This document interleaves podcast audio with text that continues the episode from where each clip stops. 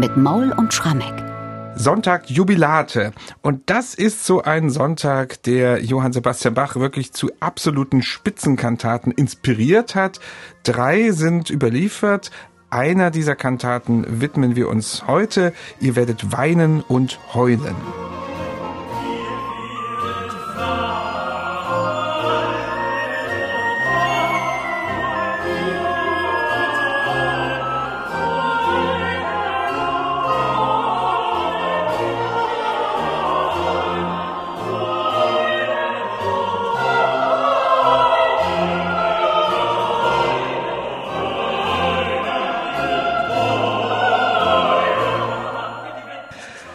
Das ist ein kurzer Ausschnitt gewesen aus dem Eingangschor zur Kantate Ihr werdet weinen und heulen. Wir gehen gleich näher darauf ein. Erstmal, Michael, ich habe mich hier in der Anmoderation eben weit vorgewagt, indem ich gesagt habe, es gibt nur Spitzenkantaten für diesen Sonntag Jubilate. Also wir haben neben der heutigen Kantate noch das Weimarer Stück Weinen, Klagen, Sorgen, Zagen. Das haben wir vor einem Jahr besprochen. Und dann gibt es noch als drittes die Leipziger Kantate Wir müssen durch viel Trübsal. Alles herausragende und zum Teil auch sehr dramatische Stücke. Was meinst du, was hat Bach an diesem Sonntagsevangelium, was für Jubilate Nummer dran ist, so herausgefordert zu diesen Spitzenkantaten? Na, ich glaube, es ist der Gegenstand, den das Evangelium liefert, nämlich es geht letztlich darum, große Trauer, nahezu größtmögliche Trauer in Freude zu verwandeln. Und ihr werdet weinen und heulen, die Kantate, die wir heute besprechen. Also ich würde jetzt versuchen, nochmal in Sachen Superlativen eins draufzulegen. Für mich wirklich einer der hochkarätigsten Brillanten unter den Kantaten Edelstein. Vielleicht ist sie der Koinur unter den Bach-Kantaten Diamanten. Du weißt, mhm. das ist einer dieser Diamanten aus den britischen Kronjuwelen, gilt als einer der bekanntesten mit einer Riesengeschichte, gehörte irgendwann mal dem Schah von Persien.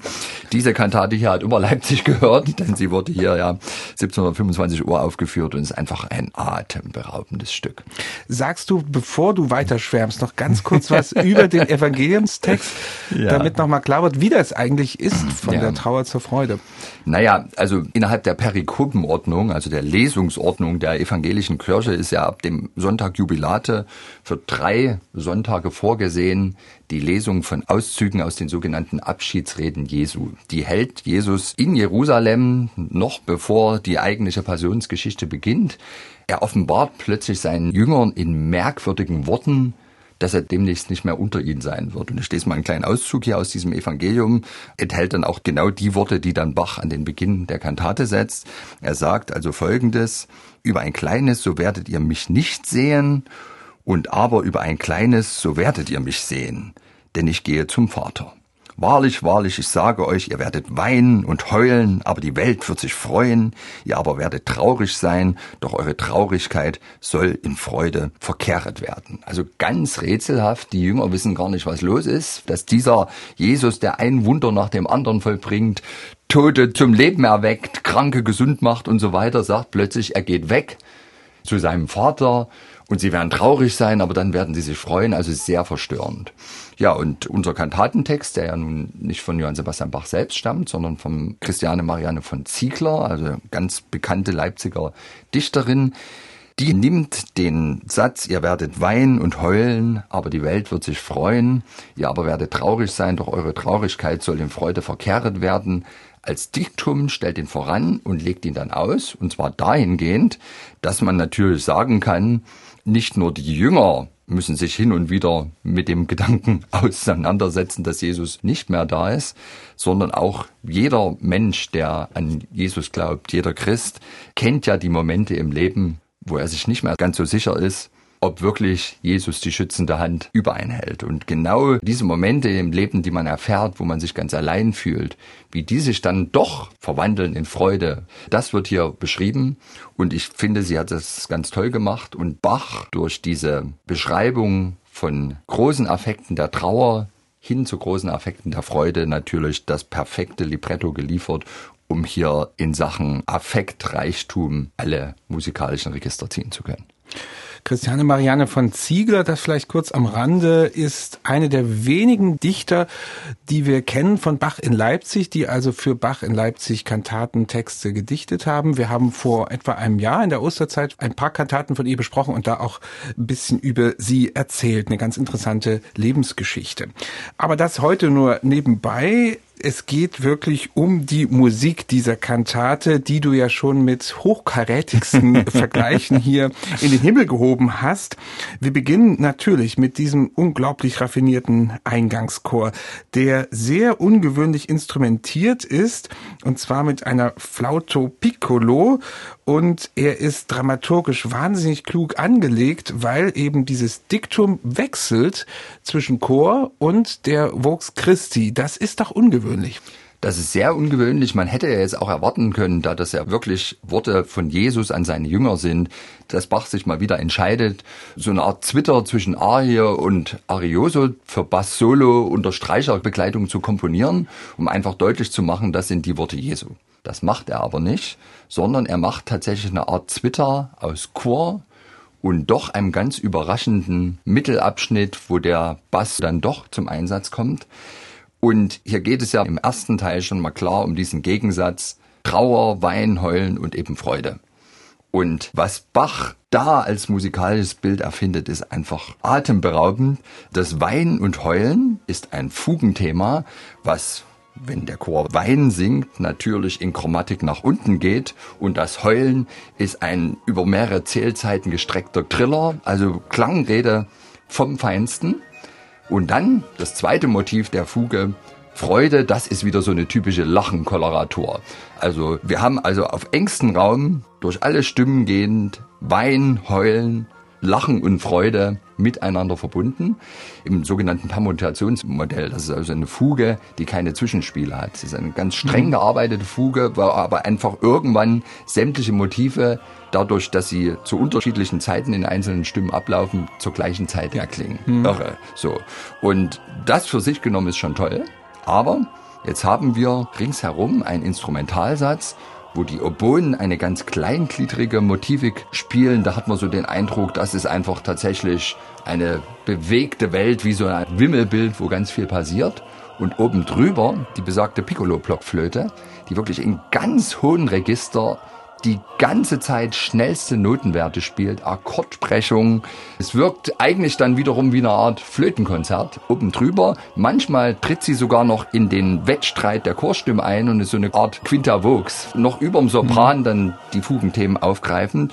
Und das ist wirklich eine Welt, die weint und heult und sich freut zur gleichen Zeit. Und da hören wir jetzt erstmal rein.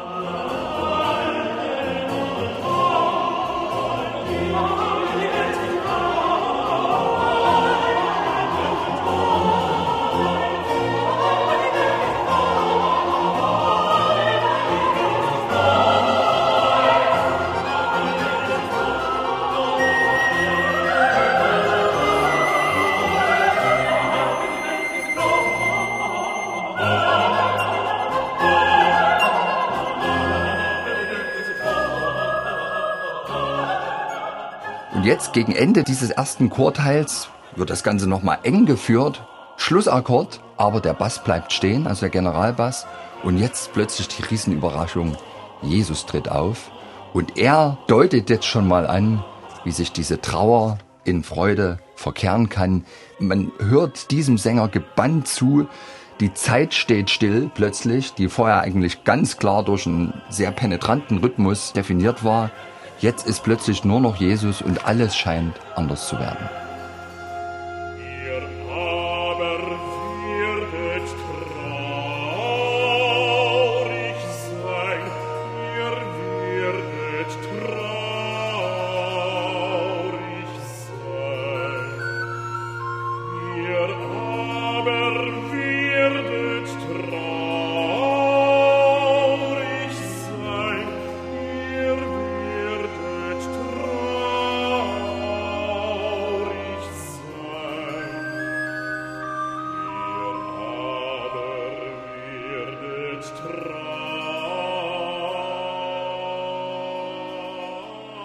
So singt also Jesus, aber das ist noch nicht das letzte Wort für diesen Eingangssatz. Ja, denn Jesus selber leitet über zu einer Art Reprise des Chors. Nun auf die Worte, doch eure Traurigkeit soll in Freude verkehret werden. Der Chor setzt ganz organisch wieder ein, eigentlich mit der alten Motivik, aber jetzt klingt das Ganze doch schon wesentlich freundlicher und am Ende steht ein Dur-Akkord. Und ich muss es nochmal sagen, also ich stehe vor diesem Chorgebilde einfach immer mit wahnsinniger Bewunderung. Also Bach hat diesen Satz innerhalb seines zweiten Jahres als Thomas Kantor komponiert, wo er wirklich für jeden Sonn- und Feiertag ein neues Stück komponiert hat. Und ich glaube, als er hier irgendwann wahrscheinlich im April 1725 da in seiner Komponierstube saß, das niedergeschrieben hat, wir haben seine autographe Partitur, da sind kaum Verbesserungen drin. Also aus dem Kopf ist das durch die Feder aufs Papier geschrieben worden von ihm, ohne dass er da großartig noch revidiert hat. Irgendwie stelle ich mir vor, dass an dem Tag ein besonderer Heiligenschein von mhm. außen durchs Fenster auf den Bach gestoßen ist und ihm einfach dieses unglaubliche Gebilde da eingefallen ist. Also ich gehe vor diesem Chorsatz in die Knie. Es ist vielleicht einer der komplexesten, aber auch einer der wirkungsvollsten Eingangschöre die Bach jemals komponiert hat, oder? Das sehe ich ganz genauso. Ich muss natürlich an das Jahr zuvor denken, weinen, klagen, sorgen, zagen, wie Bach auf eine ganz andere Weise da diesen Sonntag Jubilate gewürdigt hat mit diesem Lamento-Bass, also dieser absteigende Melodie, hat er später in der Hamollmesse wieder verwendet. Natürlich auch ein genialer Einfall, um diese Trauer darzustellen, aber da vollzieht sich dieser Wechsel zur Freude ja im Laufe der ganzen Kantate. Und hier ist das ja bereits alles irgendwie gleichzeitig synchron im Eingangschor und dann noch so eine Blockflöte. Und das war war es, der Eingangschor. Die Kantate geht ja noch weiter. Ja. Und die Flöte darf auch noch nicht nach Hause gehen nach dem Eingangschor, denn es kommt gleich eine Altarie, in der sie wieder zum Einsatz kommt, diese Piccolo-Flöte, die sie ganz hoch und virtuos spielt. Kein Arzt ist außer dir zu finden. Das ist eine Überschrift, die manchmal auch gerne so als geflügeltes Wort unter Bachfreunden verwendet wird, habe ich schon ein paar Mal gehört unter Musikern. Wie ist das gemeint? Natürlich jetzt nicht, dass der irgendwie die nächste Arztpraxis suchen muss, äh, und was hat die Flöte da jetzt schon wieder zu suchen? Naja, ich glaube, die Flöte steht jetzt weiterhin für die Affekte von Trauer und Schmerz und spielt tatsächlich die ganze Zeit chromatische Figuren in ganz hoher Lage. Und das klingt einerseits schön, aber auch verstörend und ist keine freudige Musik. Und das passt zum Text an sich, weil da tatsächlich von Wunden und von Sünden die Rede ist. Also ich finde auch ganz toll gedichtet insgesamt. Kein Arzt ist außer dir zu finden. Ich suche durch ganz Gilead. Wer heilt die Wunden meiner Sünden, weil man hier keinen Balsam hat? Verbürgst du dich, so muss ich sterben. Erbarme dich, ach höre doch. Du suchest ja nicht mein Verderben, wohlan, so hofft mein Herze noch. Und der Sänger ist eigentlich derjenige, der hier für die Heilung sorgt. Also heilen gewissermaßen mit der eigenen Stimme. Der Alt versucht im Grunde einen Vorgeschmack zu liefern von der Heilkraft, die Jesus liefern kann, während tatsächlich die Piccolo-Flöte nach der aberwitzigen Partie im Eingangschor eben noch nicht Pause hat, sondern hier weiterhin für die Affekte von Wunden, von Schmerz, Verletzungen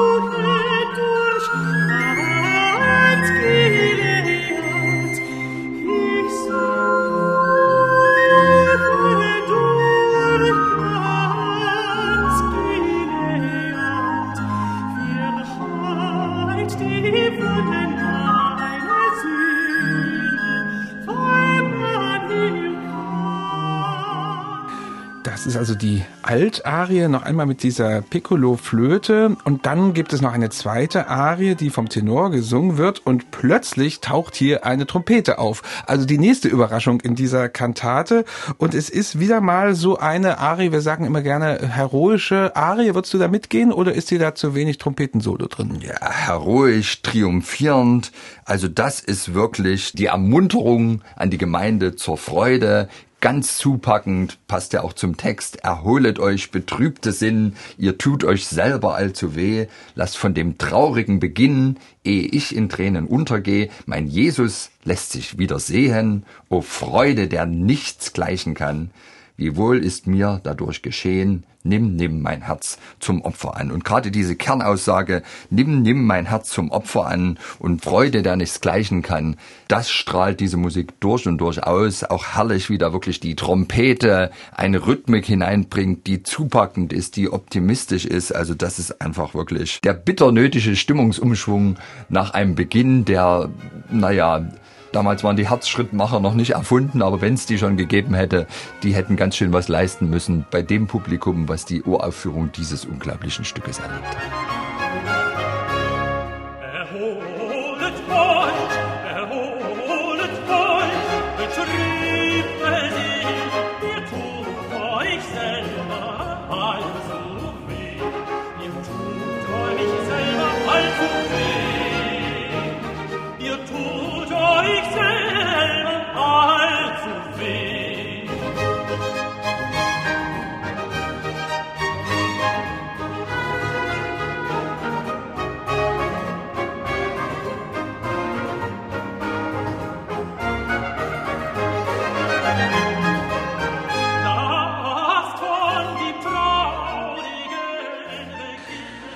Das ist also die Arie mit Trompetenbegleitung, in der die Freude wirklich losgelassen wird in dieser Kantate, die mit dem Text begonnen hat, ihr werdet weinen und heulen.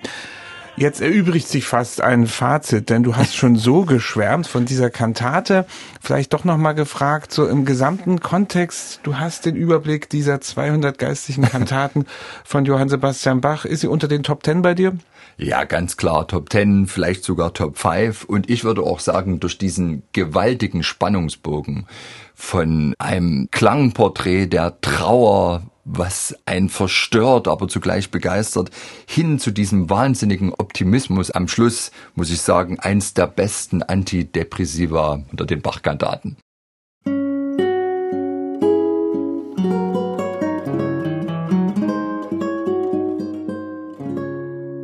MDR Classic